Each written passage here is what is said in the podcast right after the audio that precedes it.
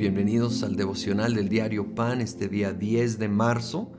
Vamos a la segunda parte del capítulo 5 de Romanos. El versículo 15 dice, pero la transgresión de Adán no puede compararse con la gracia de Dios, pues si por la transgresión de un solo hombre murieron todos, cuanto más el don que vino por la gracia de un solo hombre, Jesucristo, abundó para todos. Esto está hablando y todo el pasaje de la representación que hay en Adán y en Jesucristo, que aquí es llamado el segundo Adán. A algunos no les gusta el concepto de representación. como que por la culpa de Adán yo soy culpable? Ahora, e, el concepto de representación no es tan ajeno. Nosotros tenemos representantes, gobernantes, tenemos representantes, tal vez el ejemplo más claro es un abogado. Nosotros contratamos a un abogado y es nuestro representante legal. Y la verdad es lo que él hace y como él hace su desempeño de su trabajo, va en gran manera determinar cómo nos va a nosotros. ¿Sí? Pues nosotros somos, tenemos el perfecto abogado, representante, defensor. Pero primero habla de la representación de Adán. Ahora, sí, efectivamente, como él pecó, la humanidad pecó y hay esta secuela y consecuencia sobre todo ser humano que algunos se quejan de eso. Pero vamos a ser honestos, todos hemos pecado. Cada uno de nosotros también pecamos pecamos con acciones, hábitos, formas de hablar, actitudes incorrectas, cosas que hacemos malas, cosas buenas que no hacemos y deberíamos de hacer. Así que, lejos de estarle culpando a Adán, debemos reconocer que también hemos pecado, pero sí existe este concepto de representación. Ahora, si alguien dice, yo no quiero ser representado, yo por mi cuenta, creo que Dios diría, sale pues, no te representa Adán. Pero entonces tampoco te va a representar el segundo Adán, Jesucristo.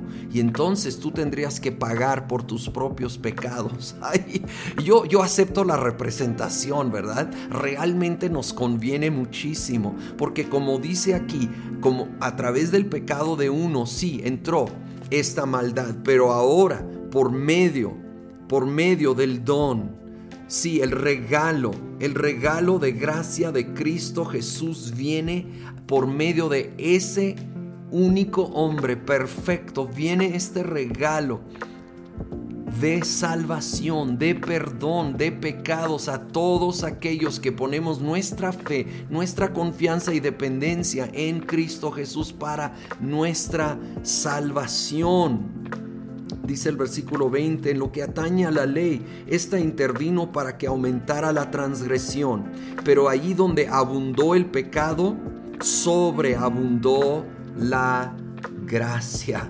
Sobreabundó la gracia, a fin de que así como reinó el pecado en la muerte, reine también la gracia con que nos trae justificación y vida eterna por medio de Jesucristo nuestro Señor.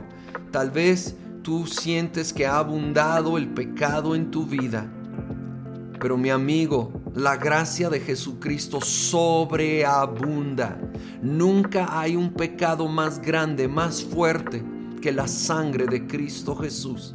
Ahora, esto, lejos de impulsarnos a pecar, cuando de veras lo entendemos y abrazamos, nos impulsa a vivir por Dios, ¿Cómo no voy a honrar a alguien que me ama tanto, que pagó tanto por mí? Oh, la gracia nos capacita y nos impulsa a vivir honrando a Dios. Y cuando sí pecamos, recordemos, donde abunda el pecado, sobreabunda la gracia de Dios. Señor Jesús, gracias por esa gracia, por esa misericordia, por ese perdón y por representarnos nosotros tan, ay, tan débiles, tan carnales, tan pecaminosos, Señor. Sin embargo, tú nos representas, eres nuestro defensor, nuestro abogado ante el Padre, que nos ama tanto igual, que te mandó a ti en nuestro, nuestra representación. Gracias que somos justificados, perdonados, aceptados. Gracias que siempre hay gracia abundante para nuestras vidas.